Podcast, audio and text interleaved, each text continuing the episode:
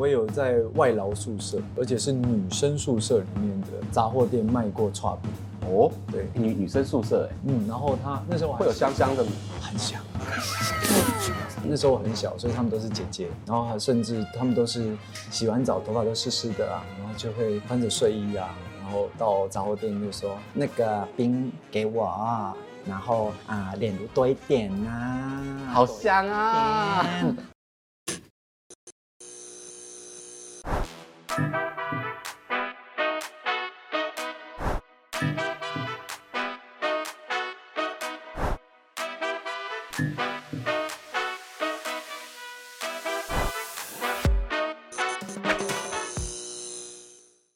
迎收看 Talk 一杯，我是主持人郑伟博。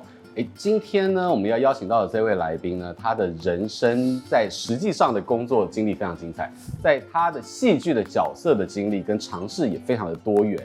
他演过这个红牌的礼仪师送行者，然后演过这个保险业务员，然后诠释过律师。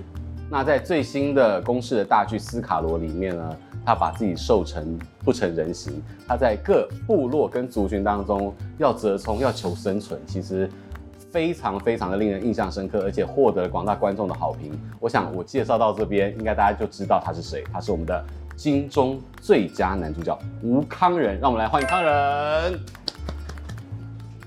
你那个，我觉得你气色好好，跟在里面那个醉雅的那个。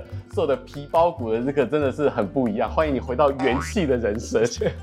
那有吃饱？对，有吃饱了，对不对？吃饱。那今天我们也让你喝足。好，好。那今天我们要当然是邀请到了这个在网友敲碗，我们终于回到了 Four Play，所以要邀请到 Four Play 的老板 Alan 来到现场，为大家介绍他今天帮康仁做了什么样的特调。让我们欢迎 Alan。Hello，各位好。哎，哎，康仁你好。你好。哎，这边可以试试看，这边叫 Chocoroni。Chocoroni 对，chocolate chocolate 跟 Negroni 的合体。那 Negroni 其实像康仁他之前有当过调酒师，他已经知道 Negroni 这边经典调酒嘛。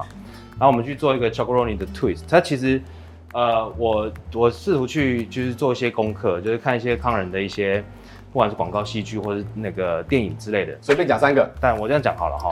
我先讲。斯卡罗我有看，这个是我还要看，我要看小说。哦、对对对，他是傀儡花嘛，而且你很 fashion，你是念电子书哎，对，我是看你提前老花了嘛，所以你不是因为眼睛懂那个字有点小，看纸本的还是看电子书好了。对对，然后因为他这个，我主要是想要去诠释的是演演员这件事情，而不是其中一个角色。那为什么这么说？这杯酒 Chocoroni 它是用所有的苦味去做一个集合体，它里面有那个那个叫什么？中文叫 Cina 叫什么？超显剂。OK，对，然后有。苦精，有苦的巧克力，有黑咖啡，哇 Wow！然后它，但它喝起来呢，它是会有一点点的回甘，还有带一点甜度。嗯，那上面有一颗米爆米花，嗯、因为我听说你三四个月为了吃烤肉都没有吃饭，然后放了一个放了一颗米在上面。那它上面那个盖子呢是可以拿起来的，它就是可以边喝边吃。Oh. 对，那其实代表就是说我们在喝这个酒的时候，你会喝到后面，虽然它全部都是苦味的集合，但它后面去的反而是会有带一些会一些很舒服的甜度出现。对，可以试试看。好，你等一下，好你先不要走，我们先喝一下。Cheers！哎，你在里面好吗？觉得这样还好吗？网友就是对我们这个隔板有意见，我告诉你，就是这么高，好不好？Cheers！嗯，这个法规有规定的那个高度。嗯嗯，很好喝。谢谢谢谢。大人的酒。你刚刚讲的就是有苦味，但是集这些苦味是大成会有一种余韵，对，会有个余韵，对，就像康仁讲，这是大人的味道。对，哎，对，但是它的它的浓度其实不高，对，它其实酒精浓度是不高的，是多少？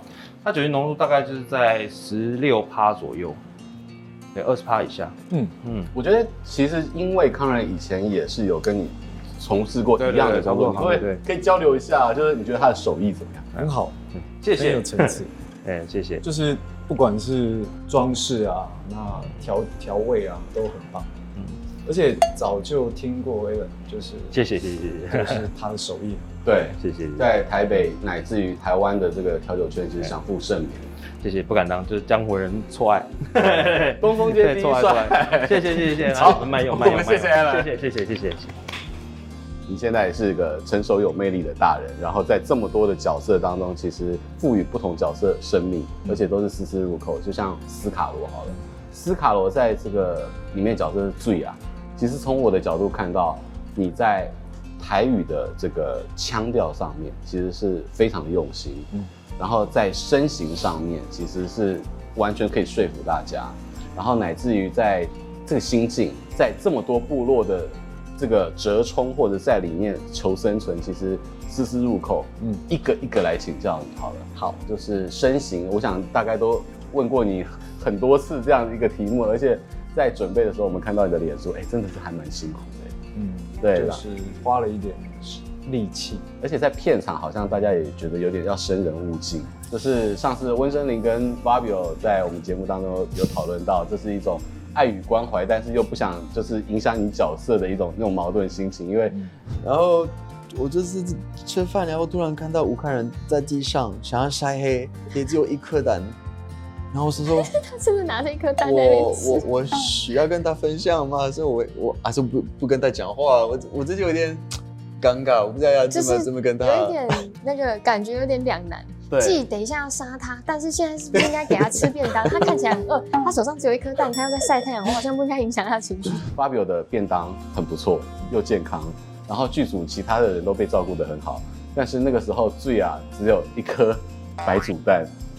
是这样吗？也不是每一餐都白煮蛋啊，有时候还是会吃一些便当上面的菜啊，上面的菜，上面的菜，那白饭在下面可能就有点浪费。嗯，其实因为因为因为其实我跟大家的戏斯卡罗我自己算过，我总共原先是十集剧本，其实原本剧本，那我自己算过，大概六五十九场戏。其实如果十集五十九场，其实戏不是。最多，但是却是关关键，关键对，就是在比如说汉人汉人的部分，虽然说身份是土生啊，可是以那个那个区块性来讲，可以分三个区块，那斯卡罗就是汉人啊，原住民，然后还有一个侦 有一个事件侦探队，就是像帕比欧他们，对，戏份上来讲不是很重，可是又因为我们在做一些功课的时候，你会去找以前的照片。那你会看到以前的人又黑又瘦，甚至有一点可能有点腹水，那可能是以前有蛔虫啊，对，那样的事情。那那个肚子我养不出来，你要身体很瘦，但肚子很大，我 我没有办法办到。对，那我至少我可以让我自己的身形瘦一点。那去呈现出剧本里面的样子，虽然说跟史实的故事有一点可能有一点出入，可是我我们觉得以还原剧本最大的一个程度来说，我们就朝那个方向去走。因为其实，在大家有看斯卡罗，在场景的还原度已经非常高了。我觉得是相信在台湾近代的这个电视剧当中是非常大的一个资本。嗯，然后再者就是连你的角色的还原度，其实刚刚慷仁一聊，我就想到以前我们常在看一些古代的画或者是历史课本当中，你的身形其实除了腹水之外，其他都蛮像的。那个辫子，然后那个瘦，那个干，其实很不容易。就想要，其实每一次做身形上的改变都有经过思考。那有时候是直觉，有时候是觉得很难得会碰到这样有这样空间的角色。嗯，如果说可以一般的身形演，我为什么要去改变我的外形？那其实造型可以帮助到演员很多的忙。变瘦变胖的过程当中，只是让我更去贴近一个，我不敢说贴近角色，但至少我在。去到那个地方的过程，你会有一些会有一些心理上的改变，或者是就是帮助你进入到那个状态。嗯，一一种一种一种，其实你瘦的时候心境会有很大的不同，会觉得精神了起来，还是觉得没得吃的时候更苦闷，都会改变。嗯，人人会变安静，那甚至会有点消极。那带着嗯，拍摄期间是蛮孤独的，就是因为你平常没什么力气。你的力气全部都用在每每一个每一场戏的表演，那那你就知道你要维持这个状态很久，那其实会有一些比较负负面负面的东西出现，很多非常多。那我期待把那些能量放在表演上，那可能私下的话，我就尽量会处在一个希望让自己很平稳的状态，其实没什么情绪，但思思考，我觉得思考是会很清楚。那个时候我拍斯卡罗，思考很清楚，做任何事情我想到的东西都很透彻，我自己觉得。可是你的行为能力很低，精神很清明，就是很清晰，嗯，但是没有办法做太多事情。就顶多就是运动跟晒太阳。其实这是你的角度，像刚呃之前真玲跟 Fabio 他们的角度看你，其实也是有点生人勿近，也不想去打扰你，包含了也不想在饥饿的肉体当中给你更多美食的刺激。就因为你知道，我们我戏不多，但是他们每次每次遇到他们，他们都会来到社寮我的部落，对我的聚落，然后我的聚落最舒服的房子就是我家，水仔的家是社寮里面的豪宅，然后有床，有有有客厅，有好几张凳子在那边，那又可以遮阳。那其实他们有些角色为了，其实他们也不能一直晒太阳，所以他们会进来我我的客厅吃饭。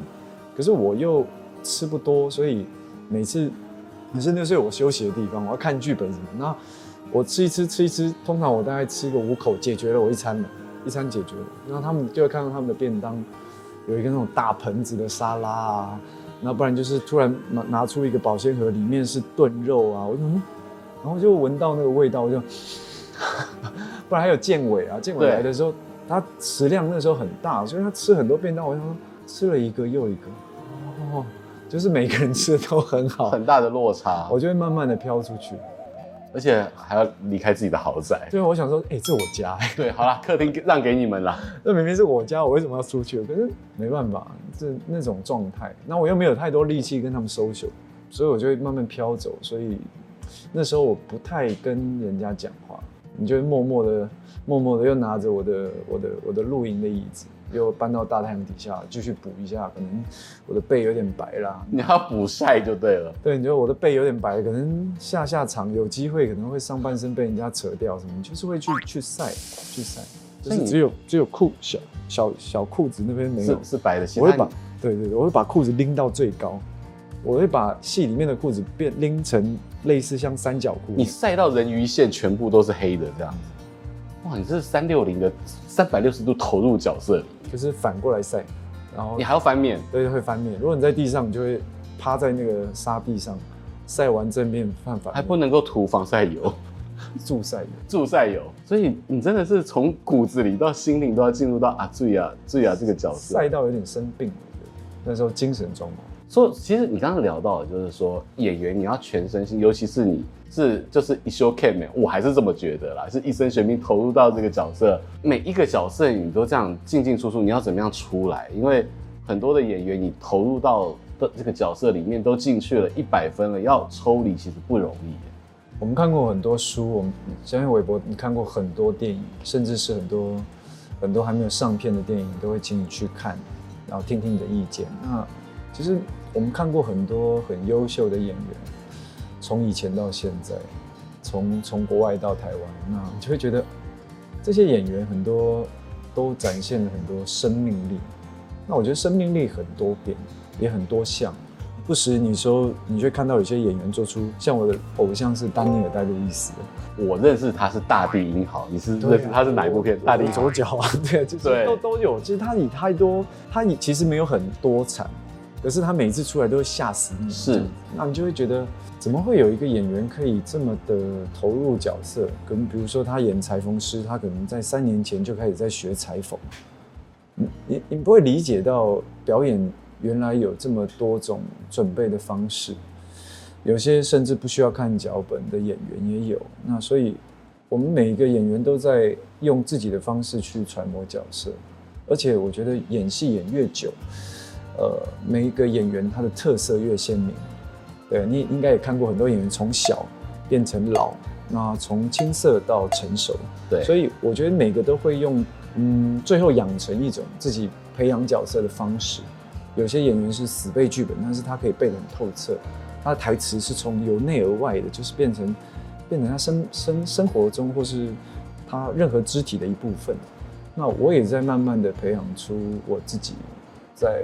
准备角色应该用什么方式？对对，我觉得我还在一个过程当中摸索。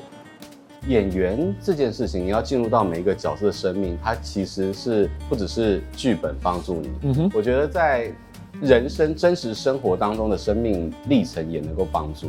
对啊，那我觉得你最特别的是，呃，在二十二岁之前就做过了几十份工作，哇，板模工、bartender，然后还有哪些特别的？我觉得。我在开企划会议的时候，就跟同事说，我们应该来分享我们小时候做的做过各种特别的工作。我说一个，说一个。好，我我做过板模工嘛，我做过那个丢搬家公司的小卡片到信箱。我这我们最讨厌。世代不一样，我想说你没有经历过这种事。对啊，那种很多垃圾就是你丢的。就是对啊，但哎、欸，一天七百块，哎，一天七百，哎，多久以前？民国八十一年，那时候我才几岁？八十一年，哎，我才十岁。嗯，你还蛮好的时候，我已经在那边变成你讨厌的人。我在妈妈掌控的时候，我已经 在赚七百块了。对，再来。那我有当过那个摆地摊的，摆地摊的。嗯，我小时候。四年级的时候，在中华路天桥还没有拆到的时候，就已经摆过中华路天桥上面的地摊，卖霹雳腰包，一个六十块。所以，那你看那个，看那个天桥上的魔术师里面，温真菱看板下面就是金哥包皮那一个摊位，我在那边摆过霹雳腰包。哦，好小就会出来混。我们这这我们去这家那个大起大落啊，所有那个想要参与台湾电影圈的那个年轻朋友们，也知道。我们就经历过那种台湾三厅电影时代、台语电影时代试片，是一天播二十场的荣景，哇！然后也面临过了台湾电影崩坏的年代，在一九九零之后，尤其是台湾电影进入那个呃 WTO，其实整个好莱坞进来的时候，其实对台湾电影产产生了非常大的冲击。你没有想过你会当主持人吗？没有，因为我好来，我十岁的时候拍过曾经很著名的电影，叫做《七小福》。七小福？对，谁演的？我演的，台湾有台版的哦，不是去找去找去找。我刚才说不会对观众讲，但现在会去找 去找七小福，请 Google 七小福。黑白两道，一块钱的，到底这个交给你。嗯、Hello Hello，Who are you？Who are you？啊，他们英文听不懂啊。然后呢，其实你知道我们那一代啊。就家里即便做这个，但他们都会说，男生哦，等当完兵再去想。以前的长辈会这样，因为你可能当兵之后，你可能就会中断了嘛。有太多这种男明星、青春偶像男明星，然后当兵就毁掉的例子，歪掉的很多。对，但是反正我们也没有红，所以没差。你问我有没有当过主持人，我也没想过，我们完全就是节省成本呐。那再来，再再再来讲，还有什么工作？其实很多哎、欸，我中西餐就不知道有哪好好几好几十间中西餐。来，比如说这种三更半夜端牛排的那种，大年初一金华饭店中中庭伯利厅 buffet 的服务生，哇，很棒哎！你知道为什么吗？为什么？小时候大家都觉得过年就要领红包在家里，对。可是你知道过年啊.打工 triple。哦，台北都是 triple，对，南部的 double。然后呢，就是然后十几岁，对，然后就就就是当这个就是 waiter，而且我还非常记得我服务了一个一个 table，嗯，然后妈妈跟女儿就是那种日子过很好，他还给我小费，在过年的时候他还给我小费，这样放在我口袋两百块，很多哎，那个时时候是一个印象蛮深刻的。哇，你好早那个。好糟啊！对不，好早。为了生活，好早。我我我们那个秒数很贵，我们再讲一个，再讲一个，要很特别的吗？嗯，不用啊。我跟你讲，我小时候呢，在那个时薪六十五块的年代，我就只挑一个小时一百块。好聪明啊！杜老爷冰淇淋挖冰的，挖冰可以赚一百块。对，你知道为什么？因为那个冰很硬，然后你是在那种、嗯、那种卖场里面啊，你去挖。所以那个那个冰真的很硬的时候，其实手腕韧带是会受伤，会有职业伤害。所以当人家那个最低工资在六十块年代的时候，我可以一个小时一百块。我有跟冰有关，我有在外劳宿舍，南部吧，南子加工区很多外劳朋友的宿舍，而且是女生宿舍里面的杂货店卖过剉冰。哦，对，女女生宿舍哎，嗯，然后他那时候会有香香的吗？很香。歪掉，那他们就是，比如说，因为他们都是，比如说有些泰国跟菲律宾的姐姐啊，嗯，那时候我很小，所以他们都是姐姐，然后甚至他们都是洗完澡头发都湿湿的啊，然后就会穿着睡衣啊，然后到杂货店就说那个冰给我，然后啊炼乳多一点啊，好香啊，啊都会很，他们很喜欢吃炼乳。啊，然后就你就会看到穿着睡衣的姐姐，然后香香的吃，对，香香的，然后头发湿湿，他们很喜欢头发湿湿，我不知道为什么，头发就湿湿的，然后擦干，然后就甩来甩去。那那时候不是就是会散发费洛蒙的一种很，可是那时候我还小，才高中，我还不太懂他们的他们的美啊。对对对，但印象很深刻。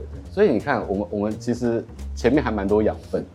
对，那你这些养分是不是就是对于你接下来日后演饰演职人们都能够提供到或多或少的一些一些基础？做过很多工作，感觉一方面来说蛮没有定性。没有，你你会去在这个阶段去做这些工作，其实是不是有一个很大部分就是为了经济因素？当然，我们是为了、啊、为了赚钱。是啊，啊你你选择性可能对不对？我的选择就是一个小时不要六十块，要一百块。Over 哪里有一百块？小时候我最 中油加油站，我是从六十五块开始，就是要每次加那五块是要花很多时间。对对啊，那其实打工是一个很有趣的事情。我如果以后我有小孩，我也很赞同他去打工。不要遇到坏人，对对的前提之下，就是打工可以那种东西非常无形，你不会马上去感受到说，哦，你打了这份工，你可以从当中学到什么。那学到东西多半是事过境迁之后，我们再回想看，是不是养成了我们某些习惯，甚至是给了我们某些嗯成为大人之后的观念。我觉得这个是一个很很吊诡的事情，因为每一次再回想，就会觉得哦，我那时候怎么会做这么傻的事情，或是或是或是选择了这么奇怪的职业。